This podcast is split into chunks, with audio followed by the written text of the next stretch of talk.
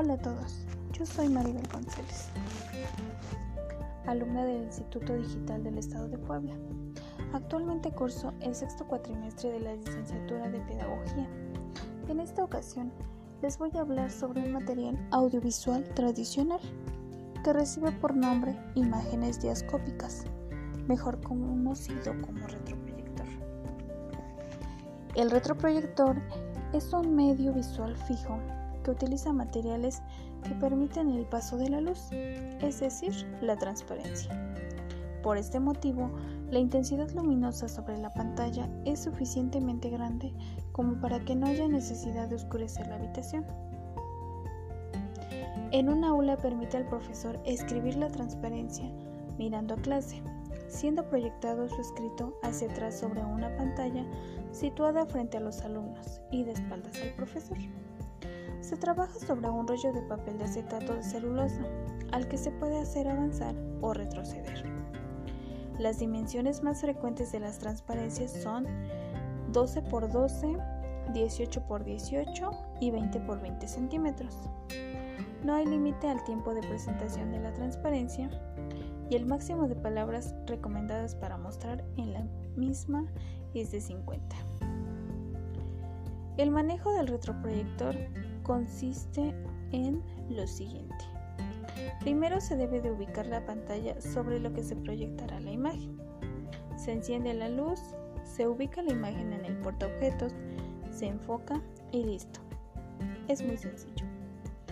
Es importante controlar el tamaño, claridad y brillo de la imagen proyectada. En cuanto al tamaño, debe tratarse de que la imagen ocupe la totalidad de la pantalla la claridad se cuidará manteniendo alejada la pantalla de la luz directa. Voy a mencionar dos tipos de retroproyectores. El primero es fuente de luz debajo de la plataforma. Consiste en que la luz atraviesa la plataforma y la transparencia y llega a la cabeza. Esta contiene un espejo que cambia la dirección del rayo de luz y proyecta la imagen sobre la pantalla. El segundo es fuente luminosa en la cabeza. Consiste en que la luz se dirige hacia abajo, atraviesa la transparencia y llega hasta un espejo ubicado debajo de la plataforma. Otro espejo colocado en la cabeza refleja el rayo sobre la pantalla. En términos generales, los materiales empleados con este proyector pueden ser de dos clases, estáticos y dinámicos. Los estáticos son los transparentes comunes formados por una única plancha de celuloide o varias de ellas unidas integrando una sola.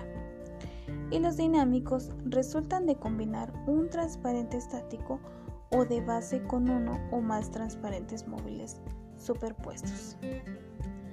A grandes rasgos, estas son las imágenes diascópicas. Espero que esta información les sirva y es importante mencionar que este tipo de material se utilizaba anteriormente con mucha frecuencia.